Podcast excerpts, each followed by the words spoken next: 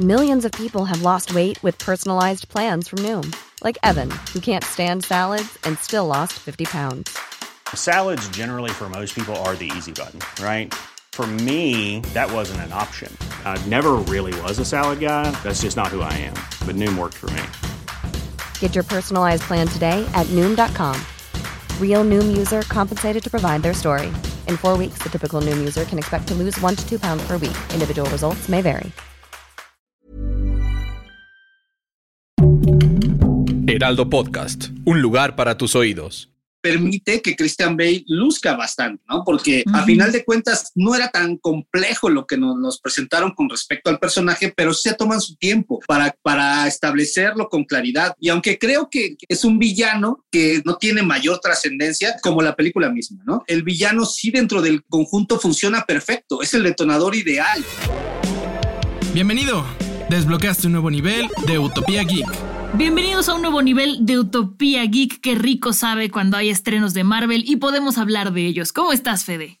Muy bien, muchas gracias. La verdad me lancé el miércoles en la noche a ver la película, no me pude esperar. Y pues digo, ya sabes, o sea, ya esperaba una película tipo Taika Waititi, una película, ya sabía que iba a ser comedia, ya sabía que no iba a ser nada serio. Y poniéndome en esa mentalidad me gustó mucho. ¿A ti qué tal? A mí también me gustó, pero para desmentirnos sobre la verdad de esta película está nuestro experto en Marvel, Jesús Chavarría. ¿Cómo estás, Jesús? Pues bien, la verdad es que muy contento de estar nuevamente compartiendo la charla con ustedes, sobre todo eh, con esta película que como bien han ustedes explicado, es una película cuyo principal objetivo es, eh, es el entretenimiento, ¿no? Es una película para, para aventarnos un, un rato de, de, gozada con superhéroes y, y mucho humor y, y, entonces pues da gusto, ¿no? Platicar de ella, la verdad. Ya, ya la podemos ir desmenuzando, pero, pero de entrada eso es. Sí, la verdad sí es una película que vas con la mentalidad de disfrutar y aparte, sí, o sea, está muy bien hecha, la verdad. A mí me gustó mucho las actuaciones, sobre todo la de Christian Bale, lo estamos platicando Monse y yo antes de empezar. Bale está impresionante. Lo hizo uh -huh. muy bien Christian Bale y también me gustó que los Guardianes de la Galaxia estuvieron un ratito y que no fue sí, toda la película. Pues es que no es película de ellos, ¿no? Sí. Pero justificaron cuentas. bien, aquí estamos y por esto nos separamos. No solo fue como de, ah, entiendan que no siempre estamos juntos, ¿no? Eso, eso está. Y caen bien. Sí, sí, la verdad sí. Yo, yo, también creo. Ahora, la verdad es que eh, en general todos los actores cumplen, me parece, eh, sobre todo porque estamos hablando de actores de alto nivel, ¿no? A final de uh -huh. cuentas, empezando por Natalie Portman, que, que, que pertenece a esta, a esta especie de, de, de actrices que, que, todo lo que hacen lo hacen bien, ¿no? No importa uh -huh. el nivel de exigencia del personaje, siempre lo hacen bien. Eh, y bueno, ¿qué se puede decir de Christian Bale? Que es un actor de, de, también uno de los más sobresalientes de su generación, sin duda. Y bueno, hasta Russell Crowe, ¿no? Que, que con un personaje mucho más pequeño me, eh, le saca todo el provecho que, que, el personaje le puede dar. Porque también tomemos en cuenta que es una película de Marvel, ¿no? La, no, no, no se trata de, de que sean verdaderos retos actorales para ellos, mucho menos para ellos, yo diría, ¿no? Y se disfrutan muchísimo.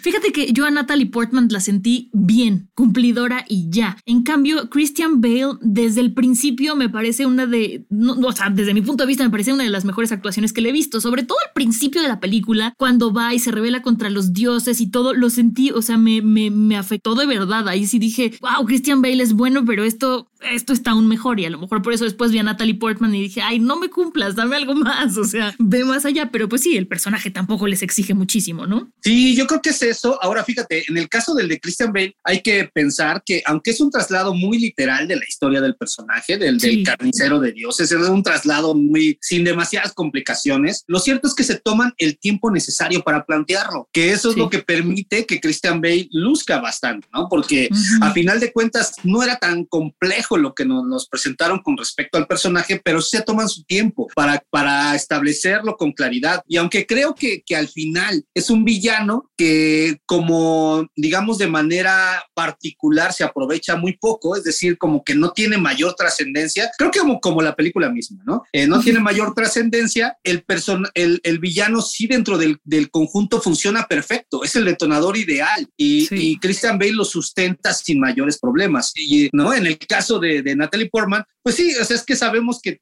pues tampoco era demasiado lo que se pedía, ¿no? Ella se concreta a, a disfrutarlo incluso, ¿no? Y, y, es lo mismo que hace Russell Crowe, ¿no? Sí, y, y la verdad creo que es un, o sea, sí es un villano con el que acabas, aunque estés simpatizando un poquito, ¿no? O sea, no es que desde el principio digas como, bueno, no, este ya, como Thanos que dices como, güey, pues, o sea, está bien que quieras salvar al universo según tú, pero pues desde el principio dices no es la forma, pero con él, como que de repente sí simpatizas un poquito, ¿no? Si dices como, ay, será. Yo con yo creo Thanos sí. también simpatizo, Fede. Yo con, o sea, Pero si sí ya tienes las gemas del toque, infinito, pero mejor duplicas los recursos. Lo haría de otra manera, pero empatizo eso, con él porque por quiere salvar el mundo. Por eso, salvar el mundo sí, pero con el método no. exacto, exacto. No, este, lo que les decía es que sí, o sea, a final de cuentas es un personaje, todos los personajes aquí tienen bastantes matices, ninguno, todos logran alejarse de los estereotipos y es por eso que, que estableces estos vínculos con ellos, incluyendo al, al gran antagonista que tiene una historia en realidad bastante triste, ¿no? Sí, es bastante fuerte y yo creo que también por eso logras generar empatía, porque dices, a ver, si eso me pasara a mí, yo también, bueno, no me pondría a matar dioses, pero entiendes un poco por qué se Exacto. decide revelarse. Ahora, esta llegada de Jane Foster al universo, em, en los cómics es muy parecido, ¿cierto Jesús? O sea, es de que el martillo la elige después de que ella tiene cáncer, bueno, cuando ella tiene cáncer, pero se explica la razón así como muy particularmente de por qué la elige. Pues en, en realidad en los cómics eh, hay mucho mayores implicaciones, ¿no? Me parece. Ok. Son, de hecho, de hecho, en los cómics es una historia mucho más compleja y viene obviamente de, de, de que, de que Thor se siente indigno, de, de, ¿no? de que le hacen consciente de que él, por su prisma naturaleza y estatus de Dios, es indigno de cargar el, el martillo, El ¿no? martillo. Y entonces Ujú. es cuando lo suelta y entonces llega todo lo de Jane Foster, que a final de cuentas durante un buen rato se mantiene como en el anonimato, ¿no? No se sabe quién es quién está llevando el martillo ahora. Y en la película esto nos lo revelan de inmediato, ¿no? Porque pues, ay, digo, Sí. no era no era necesario mantener el Sí, desde el secreto. tráiler ya sabíamos. Ya, ya Sí. sabíamos que era ella, ¿no? En, en- en los cómics hay, hay mucho más alrededor de todo esto, pero yo creo que, que lo básico de la historia es tal cual como la vemos en la película y este es otro de los aciertos. Los cómics que retoma no se mete en complicaciones ni da demasiados rodeos, están, están tal cual, ¿no? Y los aprovecha y los llevas al terreno al que quería llevarlos. Que en, que en este caso yo debo decir que a diferencia de lo que pasa con Thor Ragnarok, que me parece que es una película que tiene como gran mérito que logra por fin hacer funcionar dos personajes cuyas franquicias en solitario no habían funcionado, ¿no? Que eran Thor y Hulk. Eh, lo cierto es que es una película llena de inconsistencias precisamente porque es- está caminando por una especie de, de- de sátira, ¿no? Pero por momentos se tiene que tomar demasiado en serio por las mismas exigencias de- del estudio y por el, porque estaban además a un paso de la era drama, ¿no? Entonces, este, como que esta película por eso por momentos está jugando, ¿no? A que sí me estoy burlando y por otros momentos me lo tomo muy en serio y entonces evidenciaba muchos, muchos errores por lo mismo que se los pasaría si todo hubiera sido en tono de humor. Esta película, ya estando completamente desatada, pues todos esos que eran apuntes bastante simpáticos en aquella película, algunos no tanto, son llevados hasta sus últimas consecuencias sobre la base de estos cómics, ¿no? Y entonces por eso esta película resulta mucho más consistente que Thor Por supuesto. Habrá quien le guste, habrá quien no, pero eso ya es otro asunto. La película como tal funciona bastante bien porque no engaña a nadie, cumple lo que ofrece y- y ya, ¿no? O sea, eh, con todo y sus pequeños tropiezos porque sí los tiene, ¿no? Sí, creo, creo que es un buen momento para hacer una película en donde te sueltes completamente a lo absurdo, porque, por ejemplo, justamente mucha gente decía que este, la saga de las, de las gemas del infinito estaba mucho más unificada y que todo tenía que ver, pero si ves para atrás, todo empezó a tener que ver como a partir de Ultron, o sea, medio aparecían por ahí, pero no habían dicho que era una, o sea, no habían dicho que el tercer acto era una gema, no habían, o sea, solamente existían, pero nadie los había juntado. Ahorita estamos en esa época de, cuando como que resetearon después de eso, en donde todo está como por su lado y entonces al no tener que cumplirle a las otras franquicias, te puedes dar al absurdo muy bien y por eso la película yo siento que funciona también en lo absurdo, ¿no? Dicho eso, ¿hacia dónde creen que vamos a ir con Marvel? ¿Cuál creen que sea el siguiente villano ya concreto como tal en donde todo el mundo se va a juntar? ¿O creemos que van a ser varios? ¿O qué creen que va a pasar? Yo creo que van a, en realidad van a diversificar las líneas, ¿no? No, no creo que se vayan. Sí, sobre todo porque ahora, eh, precisamente por lo que tú mencionas, esta película es, a pesar de tener referencias y muchos elementos que son retomados de todo el universo que han construido, lo cierto es que es una película que no depende de eso, no depende de esas conexiones. Eh, La película funciona por sí sola, tú puedes disfrutarla y tiene, de hecho, como que muy poco, muy poca trascendencia en el resto del universo Marvel, lo que estamos viendo. Y eso se agradece. Yo la verdad es que a veces estoy muy cansado de que todo tenga que conectar a fuerzas, ¿no? Eh, pero ahora lo que está teniendo mayor trascendencia en ese sentido son las series. Y las series están apuntando a muchas líneas argumentales ¿no? Todavía vienen muchas cosas, viene eh, el evento de eh, invasión secreta, ¿no? Viene, o sea, vienen muchas líneas argumentales. Yo no creo que vayan a unificar tanto, sino más bien eh, es un poco como lo que yo les platicaba hace como 10 años, ¿no? Cuando empezó todo este rollo con, con Iron Man, yo les dije, miren, Marvel lo que está haciendo es su plan maestro para apoderarse del cine y lo hizo, ¿no? De, de plantear sagas por separado para luego juntarlas y de ahí sacar muchas otras líneas, ¿no? Y eso es lo que están haciendo. Entonces ahora más bien van a hacer varios eventos de manera simultánea. La verdad es que veo muy complicado que los vuelvan a unificar en uno solo, Si no van a hacer varios macroeventos como suele suceder en los cómics, tal cual. No vamos a tener eh, a lo mejor de manera, a, manera paralela lo que pasa con Invasión Secreta, a lo mejor tenemos otras, otras macrosagas importantísimas sucediendo al mismo tiempo, porque ya son muchas, muchas líneas y muchas franquicias, ¿no? Sí, Entonces, que sea como Invasión Secreta, los Young Avengers por un lado y por otro lado toda la parte del multiverso, pero que se junta al final con Invasion, ¿puede ser? Incluso clásicos, ¿no? De pronto podríamos volver a tener Secret Wars, por ejemplo, ¿no? Al mismo tiempo, eh, en fin, o sea, porque, porque pues ya son tantas las líneas que han abierto que es difícil, ¿no? Ahora querer unificarlas todas en uno. Ahora esta película lo que tiene es eso, que, que eh, a pesar de que yo sigo pensando que la puedes muy bien por separado. De hecho, cualquiera que quiera ver una película de superhéroes divertida y en tono de comedia,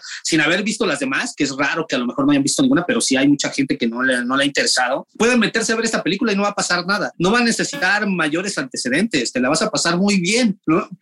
Entonces, eh, creo que en ese sentido ahora esa, esa función la cumplen las, las series, ¿no? Y, y pero a pesar de todo eso, esta película lo que sí hace muy bien es plantear este escenario que de por sí es absurdo, de por sí es insólito, desde los mismos cómics, este escenario donde conviven todos los dioses de distintas mitologías y religiones al mismo tiempo es un absurdo, definitivamente. Esta película, por el tono en el que se desarrolla, logra, logra dejarlo bien establecido para que ya en siguientes producciones ya Marvel se dedique a utilizarlo y ya no se preocupe por darles demasiado sentido, ¿no? E, eso sí lo cumple esta película. Ya de a partir de aquí, dentro de, este, de esta onda de no me lo tomo tan en serio y me río de ellos y bla, bla, bla, eh, lo establecieron y ya las siguientes películas se pueden tomar muy en serio lo que quieran, eh, juntando a Hércules, juntando a Thor, juntando a, a, Cersei, juntando a Gilgamesh, o sea, ya no va a pasar nada, ya pueden explotarlo porque ya lo presentaron, ya la gente lo conoce, este, ya no hay tantas suspicacias porque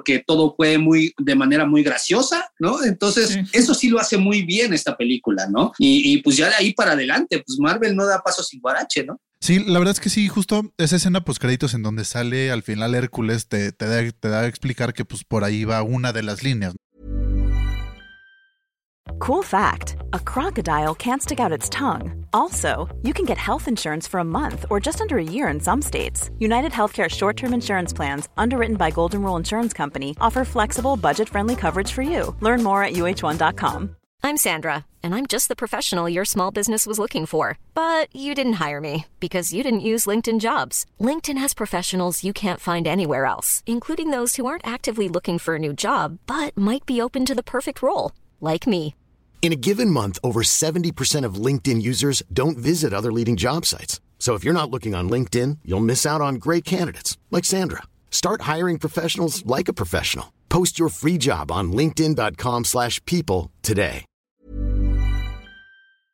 Y otra cosa que queríamos tocar mucho en este, en este nivel de Utopía Geek es Gore y sus diferencias con los cómics, porque ya dijimos que la actuación nos pareció muy padre, ya mencionaste que sí se parece mucho el personaje al de los cómics, pero en general, ¿qué diferencias ves entre Gore de la película, Gore de los cómics y qué te hubiera gustado que el Gore de los cómics lo tuviera el Gore de la película? Fíjate que, que yo en, en, el caso de Gore, eh, no veo de verdad grandes diferencias, ¿no? En, los rasgos básicos. La verdad es que el personaje así es como podría interpretarse muy bien para la pantalla. Creo que quizás eh, habría como un poco más de, de, de, digamos, como de salvajismo en sus acciones, que creo que eso hubiera, hubiera, se hubiera agradecido que lo tuviéramos en la pantalla, pero básicamente sería eso y que tal vez no le restaran tanta importancia a lo que hace. Digo que no okay. les, porque esto es lo que sí sucede. O sea, por eso es que su personaje como que no trasciende más allá de esta película, porque incluso hasta el mismo Zeus dice, ah, sí, anda matando dioses, pero mató como unos dioses que a nadie le importan, así como unos dioses de segunda línea. En realidad no, hacen nada, ¿no? Eh, o sea, realmente nunca llega a convertirse en una amenaza tan palpable como para que vaya más allá de esta aventura, ¿no? Y entonces por eso es que creo que podría haberse explotado mucho más a nivel este, particular el personaje. Funciona muy bien dentro de esta película, pero lo malo es que ya no, no le dieron tanto material y no lo perfilaron tanto para que eh, pudiera explotar más allá de lo que vemos aquí, ¿no? Entonces, creo que eso es lo que yo pienso o me hubiera gustado que, que sucediera con él, ¿no? A diferencia, por ejemplo, de lo que pasa con Zeus. Russell Crowe no solamente se burla de, de un poco de, de, de, Gladiador, por ejemplo, ¿no? Sino que además se da, se da el lujo de, referir un poco a lo que eran los viejos peplums, ¿no? Que son estas películas de, de ubicadas en la antigüedad y que eran como de bajo presupuesto, como Sansón y Dalila y bla, bla, bla. te da el lujo de jugar con eso, ¿no? Como, como que te refiere a esas películas, te da y te hace pensar que podría haber muchas más posibilidades con él, sobre todo por cómo no lo dejan, más que incluso que Gore, por ejemplo, ¿no? Que dices, bueno, pues ahí quedó, pues ya, ¿no? O sea, como que, ¿no? En cambio, con él se ve que podría haber más. De hecho, eso hace que las, que las escenas postcréditos esta vez valgan la pena, porque muchas otras veces ya son así como... Sí, es un chiste. Una curiosidad y ya te dijes, para esto me esperé, ya mejor, ¿no? Ahora sí aporta algo, ¿no? Porque además, digo, a final de cuentas, la película mezcla muchos elementos de muchos, de, de muchos lados, ¿no? Porque yo la catalogaba como una space opera rock glam, ¿no? Así, eh, así, así, ¿no? ¿no? sí. Sí, es una gran descripción, la verdad. No, es, es como una extravagancia ahí, porque a final de cuentas te das cuenta el espíritu de el espíritu de Flash Gordon y la música de Queen de fondo te anda flotando toda la película, ¿no? Y las luces neón y etcétera que, que te conectan y los acordes ahí, este, eh, los riffs estilizados y salvajes de, de, salvajismo estilizado, ¿no? De Guns N' Roses sonando, eh, todo este rollo, pues eh, te, te hablan de de esta mezcla, pero si te das cuenta, por ejemplo, la relación de entre Jane Foster y Thor te refiere a las comedias románticas de los ochentas, cuando te hacen este recuento de cómo sucedió todo, así como cuando Harry conoció a Sally y la serie de Mad About You, parece que estás viendo ese pedo y están ahí, ¿no? Y luego esta onda del peplum también ahí metido. La verdad es que, que, es una extravagancia que, que, que ochenterísima, ¿no? Que es para el mero disfrute, pero que sí te deja apuntados algunas cosas que pueden aprovecharse después, pero que tampoco necesariamente te obligan a estar conectado con el resto del universo Marvel. Y eso me parece que es un gran acierto, ¿no? O sea, sí te deja material para trabajar después, así cuando llegue otro director y quiera hacer estas cosas, ah, pues mira, al fin ahí ya se contó, ya no me preocupo por presentar estas cosas ni estos personajes, ¿no? Pero si tú no quieres ver más allá, solo quieres ver esta película, es como si hubieras visto una película así, space opera de los 80s, 70s, ¿no? Rocky Horror Picture Show. Ajá, así, y, ya, ¿no? te la pasas muy bien y creo que, que eso está, a mí me parece genial ¿no? A final de cuentas. Oye, Jesús, perdón que me regrese tantito a lo de Gore, pero ya nos fuimos por otro lado. Pero Gore entonces en los cómics solo aparece como un villano, se acaba y ya, o en los cómics sí le dan más vida. No, sí. Yo quería ver más. En los cómics se extiende mucho más. O sea, hay muy, eh, eh, el personaje tiene, tiene otros, otras historias, ¿no? A final de cuentas en las que se vuelve influyente. Eh, porque te digo, a diferencia de lo que pasa aquí, donde pareciera que lo que hizo no es gran cosa. Es un pretexto.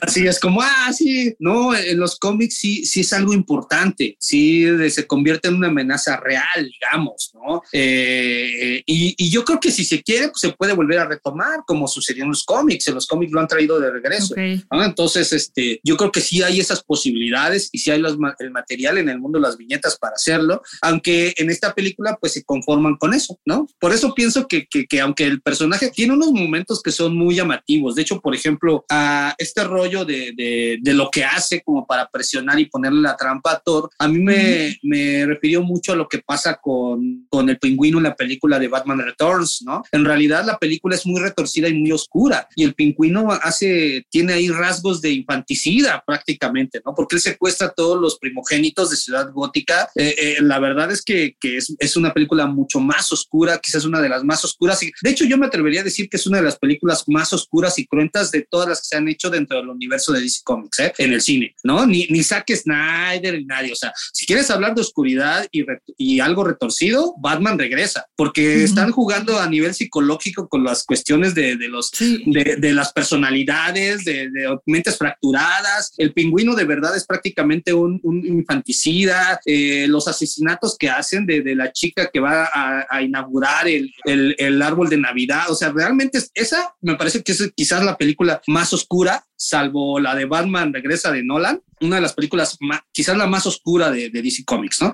Eh, en este caso, le ves esos rasgos al, al villano, ¿no? Porque eso que hace, y esas quizás de sus partes mejor logradas, además del inicio, que como bien mm. mencionas, está muy bien contado.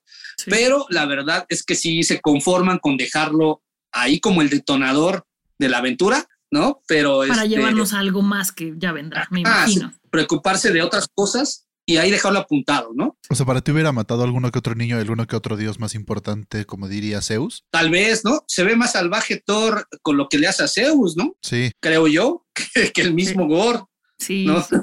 No, y otra cosa de las, de las escenas postcréditos me gustó que ya lo sentimos como las escenas postcréditos de antes, por así decirlo. O sea, era una escena en donde te acaban de cerrar el tema de la película y la segunda donde te dicen y este personaje va a salir después y ahí muere. Siento que es como la fórmula perfecta de escenas postcréditos. Sé que no la puedo hacer siempre porque pierde el chiste, pero me retomó como a las primeras películas de Avengers en donde al final salió en la primera de Iron Man que salió al final Nick Fury a decirle como, oye, vamos a hacer los Avengers. Ese tipo de... Uh -huh. Acaba personaje... Pues aportan, ¿no? Exacto.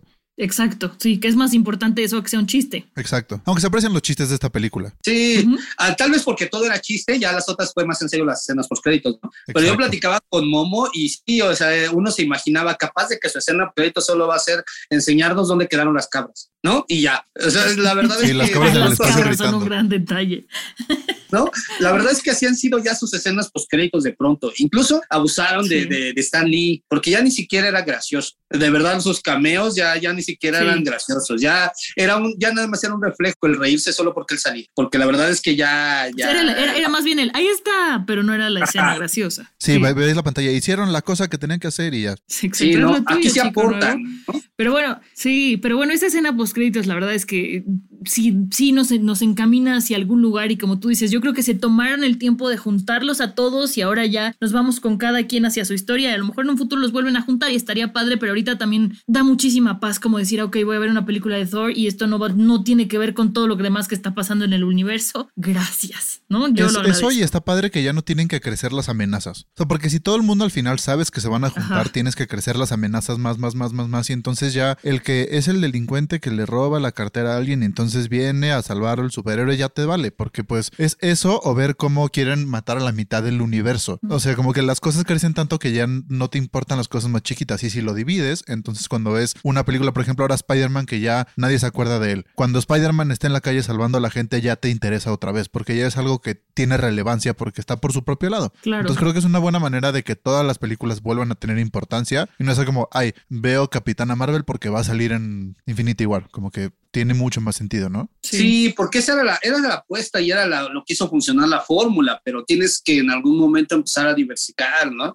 Por eso entonces de pronto ves una serie como Hawkeye y vale la pena por sí sola, ¿no? Recupera al héroe de a pie, como dices, etcétera, y, y, y, y de pronto ves cosas mucho más filosóficas y complejas, como en el caso de Loki, por ejemplo, ¿no? O, o y así ya vas encontrando distintas, distintas, este, como en los cómics, ¿no? Las miniseries. En los cómics ahorita se agradece mucho el rollo de que las miniseries sean lo que más predomina. Ya no te tienes que enganchar con un título leyéndolo eternamente y, si no entiendes qué pasó ni nada, ¿no? Ahora ya dices, ah, pues voy a leer tal miniserie, por ejemplo, la miniserie de, de Mighty Thor, ¿no? Donde cuentan todo lo de Jane Foster. La puedes encontrar ya en un tomo ahorita publicado por Smash, un tomo completito y te lo puedes leer ese y no importa si no has leído nada más de Thor, vas a entender perfecto, vas a ver mm. la, el arco argumental eh, eh, de inicio y, y su conclusión en un solo tomo. Y creo que, que, así es de pronto como empieza a darse con las series, con las películas, eh, y, y, era un poco hacia donde teníamos que caminar, me parece. Ahora, la verdad es que los temas sí. y los rangos tonales empiezan a ampliarse, aunque todavía no demasiado. No todavía falta que le abran más, ¿no? Por ejemplo,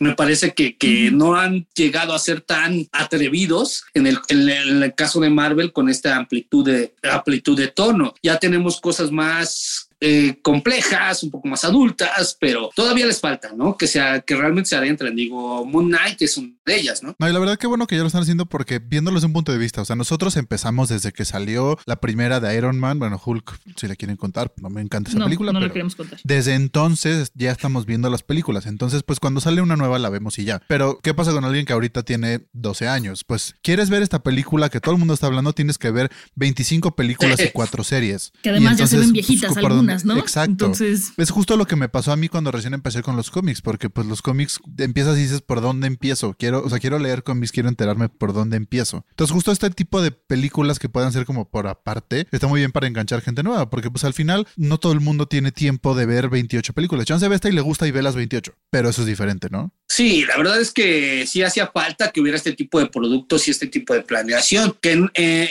que en eso le pueden acertar, otros tanto, pero lo cierto es que, eh, pues bueno, ya, se, ya te vuelves tú, eh, habrá quien quiera, ¿no? Y existen muchos youtubers y muchos tiktokeros que son expertos solo en Marvel, ¿no? Pero en el cine y en las series. ¿No? Que igual y nunca han leído un cómic, ¿no? Pero, pero se ven todas las películas, se ven todas las series, saben todas las conexiones. Habrá quien le guste clavarse con eso, porque a final de cuentas estos youtubers o tiktokeros más bien son fans, ¿no? Y son fans que, que como mucho público que le gusta entrarse ahí, pero habrá otros que, como dices, no, tienen, no quieren, solo quieren disfrutar de tal o cual película y, y habrá niños que se estén iniciando y es algo que me acuerdo que otro, otro amigo, este Drusco, lo mencionaba mucho, haciendo referencia a algo que alguna vez dijo Stan Lee.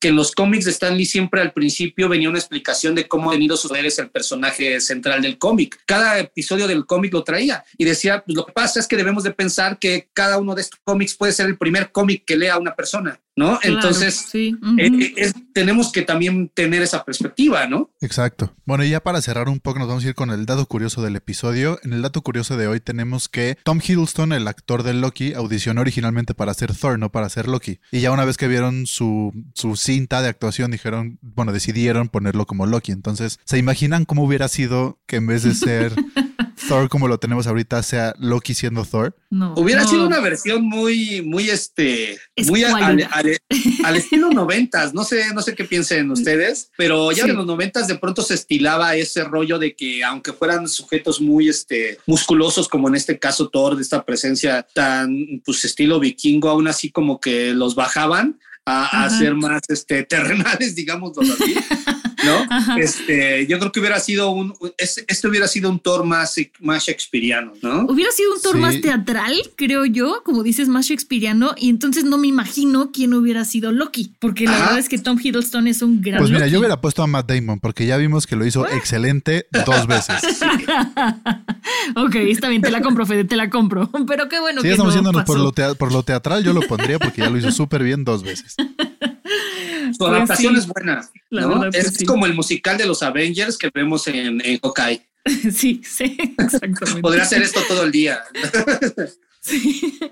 Pues perfecto. Muchísimas gracias, Jesús, por siempre ilustrarnos con tu sabiduría de cómics, que la verdad es que es muy importante. No sé si es importante, pero es interesante saber las diferencias entre las películas y los cómics, porque a veces nos ayudan a profundizar muchísimo más en personajes, como en esta ocasión que yo me quedé con ganas de saber más de Gore. Pues a lo mejor me, me aviento a leer los cómics para, para que no me lo banalicen tanto, porque Christian Bale, que es buen actor, pero insisto, aquí lo hace aún mejor, este, pues le den un poco más su lugar. Muchísimas gracias por Ahí está acompañarnos. en un Jesús. solo tomo. Fíjate que está en un solo tomo, también lo publica Smash, el del carnicero de los Ajá. dioses. Entonces ahí te puedes dar así, eh, tal cual, lo- así un, un buen festín de quién es este personaje en, en- en su punto clave. Así se llama el carnicero de los dioses, está en un El solo tomo. los dioses. ujú. Y, y la verdad, la edición está bien bonita, es en pasta dura y todo este rollo. Entonces, ya sabes, Ay, para que los adultos no les dé pena andar enseñando que leen cómics, ¿no? Entonces, Ay, sí, sí, es que sí, luego sí la gente te ve rarito cuando traes tu cómic, pero pues yo a mí me da igual. sí, pero cuando sí, traes, lees eso- en el iPad. Cuando lo traes así en el tomo, así como que hasta te ves interesante, ¿no? Estás leyendo una novela gráfica. Ah, sí Ah. sabe. Sí, es novela gráfica, no es un cómic. Sí, sí.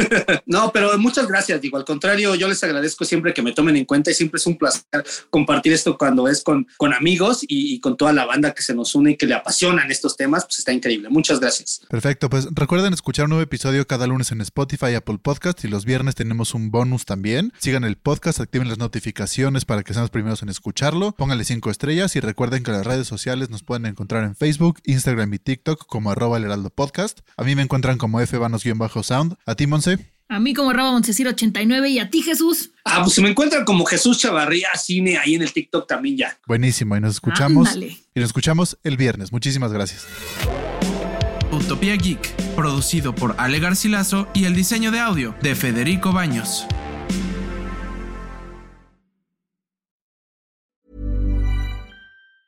Hi, I'm Daniel, founder of Pretty Litter. Did you know cats tend to hide symptoms of sickness and pain? I learned this the hard way after losing my cat, Gingy. So I created Pretty Litter, a health monitoring litter that helps detect early signs of illness by changing colors, saving you money and potentially your cat's life. Pretty Litter is veterinarian developed, and it's the easiest way to keep tabs on your fur baby's health right at home. Go to prettylitter.com and use code ACAST for 20% off your first order and a free cat toy. Terms and conditions apply. See site for details.